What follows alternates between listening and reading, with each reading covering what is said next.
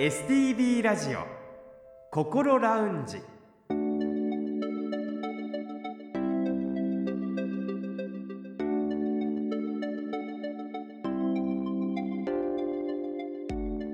おはようございます。北本隆夫です。この時間は外見だけではなかなか分かりにくい心にスポットを当てまして心の悩みを持つ方やそのご家族と知識や経験などの情報を共有することで一人で悩まず外に向けてコミュニケーションを取るきっかけになることを目指した番組心ラウンジをお送りします。例えば今の時代誰もがなる可能性があるうつ病や引きこもりそして子どもたちの不登校。また最近少しずつ理解が進みつつある発達障害や LGBTQ などの言葉さまざまな場面で耳にすることが多くなっているかと思います。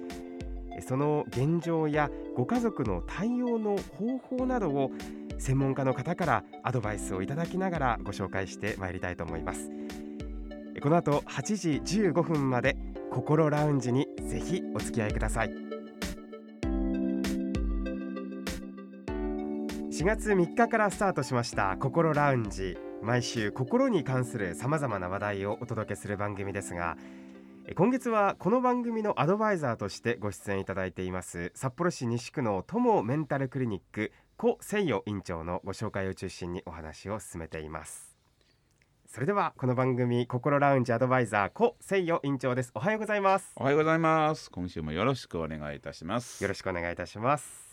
えー、まずは先生をご紹介する意味ということもありまして先週は、はい、あのー、心療内科のまあ近況最近の状況を伺いましたねあの本当は病院に行った方がいいのにあのさまざまな理由で実際に病院に来られている方はまだまだ少ないというお話を伺いましたまたあのお薬に対してちょっとこう、まあ、誤解といいますかそういった、まあ、偏見とまではいかないですけれどもねあのそういったものがあって病院に行くことをためらっている方もいらっしゃるのではないかという話も伺いましたね。で今週はそもそもこの心療内科というのはどういう病院なのかそこもちょっと気になるのでお話を伺いたいと思いますがあの先生が院長を務める友メンタルクリニックのこの診療科目というのは心療内科精神科内科この3つになっているんですが心療内科と精神科ってどういう違いがあるんですか？そうですね。心療内科と精神科分かりにくいですよね。皆さんやっぱりそこはどうちゃうやろうって考えますよね、はい、えっ、ー、と本来であればですよ、うん、心療内科は基本は内科なんですよ。心療内科内科、はい、内科なんですよ。だから、はい、例えばお腹は痛いんですけれども、うん、えー、なかなかこう胃炎とか胃潰瘍も見つからん時にでも体の症状ですよね。はい、ということでじゃあこれをどこが見てくれるかって心療内科なんですよ。で精神科っていうのはもう要は精神の問題ですから、うん、例えば最近はうつうつとして元気が出ない、うん、死ぬことばっかり考えてる、うん、あるいは幻覚妄想目の前に何か見えてる虫が見える、急に変な声が聞こえる、これ精神的なものなんですよ。じゃ精神科になりますけど。しかしね切っても切れない関係なんですよ。っていうのはさっき言った例えばじゃあ神経性胃炎言うんですけどねあの胃潰瘍とか胃がきれいなのに痛いっていうのが、ね、キリキリ痛いっていうのがありますけど、はい、これストレスから来てるから要は精神科の部分なんですよ。あそうなんですねでもっと言うと、はい、本当はあの大体私みたいな開業医っていうのは精神科心療内科両方標榜するんですよ。あそうなんですね、はい、っていうのは、うん、皆さんにとって敷居が少しでも低い方がええやろうと思って。心療内科を標榜します。来てくれさえすれば治してあげるからきっかけは私にとって何でもいいんですよ。何か病院を探してらっしゃる方で、はい、あ心療内科精神科どっちにかかろうって思ったとしてもまあそんなにこう気にせずにというか。難しく考えることないです。確認ですがそのストレスの部分にこう比重を置いて見てもらいたい、はい、そこが気になるっていう方が行く場所としてはどこなんですか？心療内科と精神科の両方出てるクリニックもしくは病院。そこが先生としてはおすすめだと。私はいいと思います。あの実際その最近患者さんの数というのは増えてきているものなんですか、はい、えっ、ー、と開業して3年経ちましたけどどんどんどんどん増えてますね。そうですか。あその3年の中でももう年を追うごとに増えてきてるっていう。そうです。それはなんかなぜとか理由っていうのはなんとなく分かられてるんですか？うんまあ一つは、うん、えっ、とまああの紹介状なくても予約なくても見てくれるというのはね少しずつ広がったと思います。あそうですか、はい、私のところはですねやっぱり半分半分より多い人たちは紹介できてるんですよ。ネットを見てきてる人ではなくて、はい、どっかで聞いて私のとこに来た人が多いですけど多分それが広がったと思いますそれは私にとって非常に嬉しい話ですよ。いうのがあの先週も言いましたけども本来かかるべき人がやっとかかってくれるようになりました。あの先週あの確かにパニック障害の話しましたけど、はい、30人1人、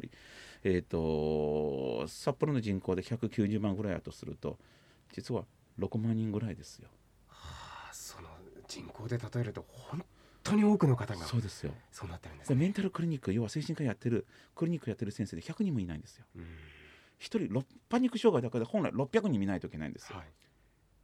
見てないんですよ。なぜならば来てないからだからどんどんどんどん増えるということは皆さんやっと足運んでくれるようになったとってもいいことです。うん、そうなんですね、はい、あの先生が取り組んでらっしゃる敷居を下げるっていうそういった効果もあったかもしれない、はい、そうです。それで164の私は超えられるようになるんです。だから身長の話ではないですよね。はい。体重の話でもないですけど。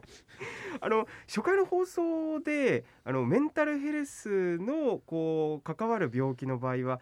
とにかくまずは休むことが大切だっておっしゃってましたよね。はい、であのただこう例えば会社に勤めてらっしゃる方は休むことで収入が減ってしまうだとかそういったことも恐れて病院にもしかしたらいけないっていうそういった面もあるかもしれないんですが先生はどうお考えですか？あのまずは、うん、あのよくあのうつ病この風邪とか言いますけれども風邪やって無理しないことですよ。あの無理して悪くなったら余計回復するのに時間かかりますから。確かにちょっと無理して頑張ったら 1, 1週間2週間熱が続いてしまうってことありますよね、はい、そうです、うん、ででも確かにそこでじゃあ仕事なくなったらどうしよう収入なくなったらどうしよう、うん、そもそも休ませてもらえるかいう話から始まりますよ。だったら、まあ、そういう場合はね私のところに来てる人ってまずはね休めるようにあの会社に診断書ですね書いてあげること多いです。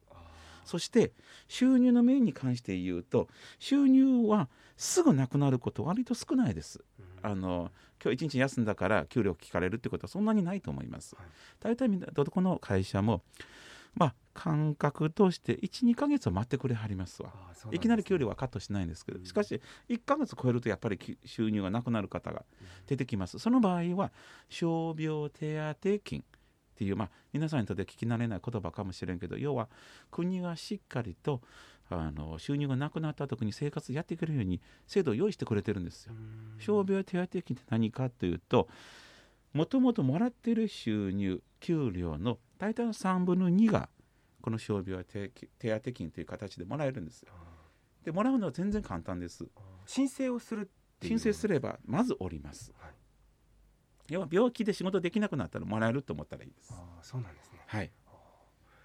なんかその申請もなかなかハードルが高いものではないっていうこと？全然簡単ですよ。教えますよ。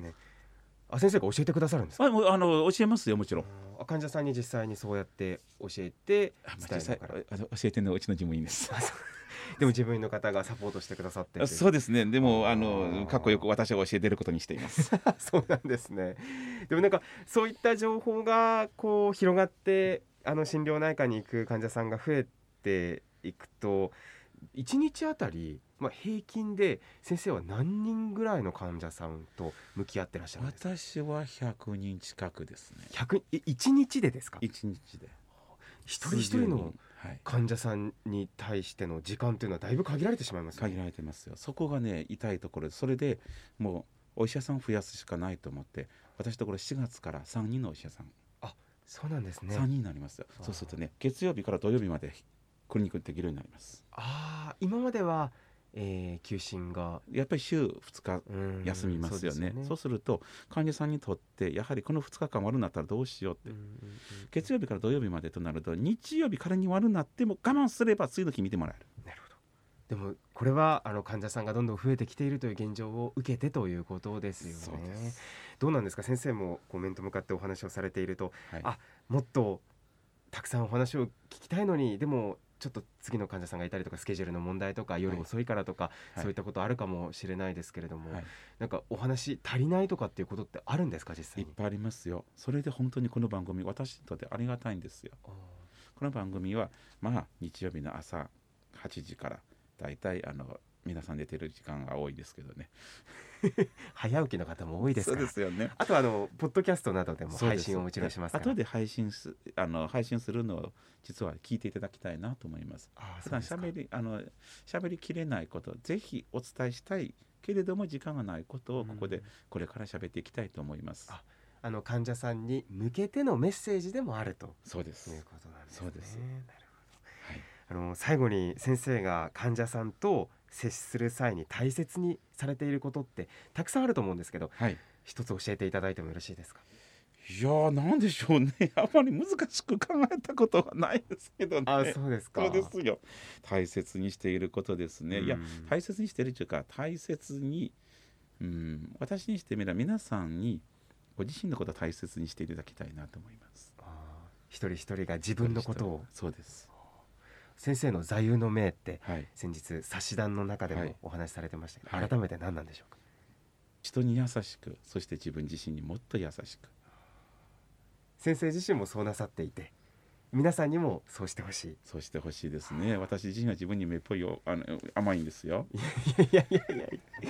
なんかすごくおおらかな優しい雰囲気に患者の患者さんのもう皆さんこう包まれてるんだろうなという感じはすごくお話してて、うん、デブはそう見えますからね。おっしゃってんですか。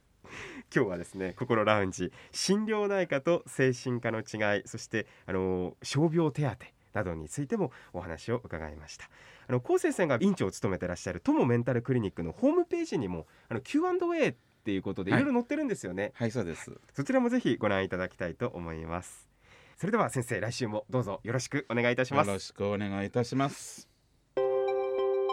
STB ラジオ心ラウンジ STB ラジオ心ラウンジ。今週は心療内科と精神科の違いそして傷病手当などについていろいろとお話を伺いました。一見すると少し難しい話なのかなと私は最初思っていたんですけれどもあのー、やっぱり先生のお話を聞いているとすっと落ちるところがあってなおかつやっぱり先生はとにかく病院に来てほしい。何か心配なこと不安なことがあれば来てほしいっていう思いその敷居を下げたいっていう思いでこう毎日見てらっしゃるんだなの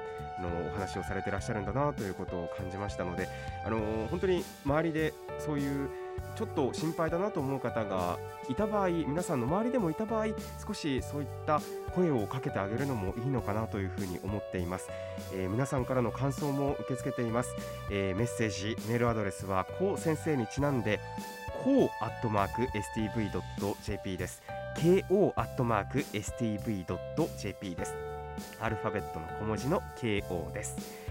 ファックスやお手紙については STV ラジオのホームページをご覧ください。なおお送りいただいたメッセージは個人を特定できない範囲内でその一部を番組でご紹介させていただく場合がございます。あらかじめご了承ください。では来週も引き続き高先生にお話を伺います。ぜひお聞きください。それではまた来週お会いしましょう。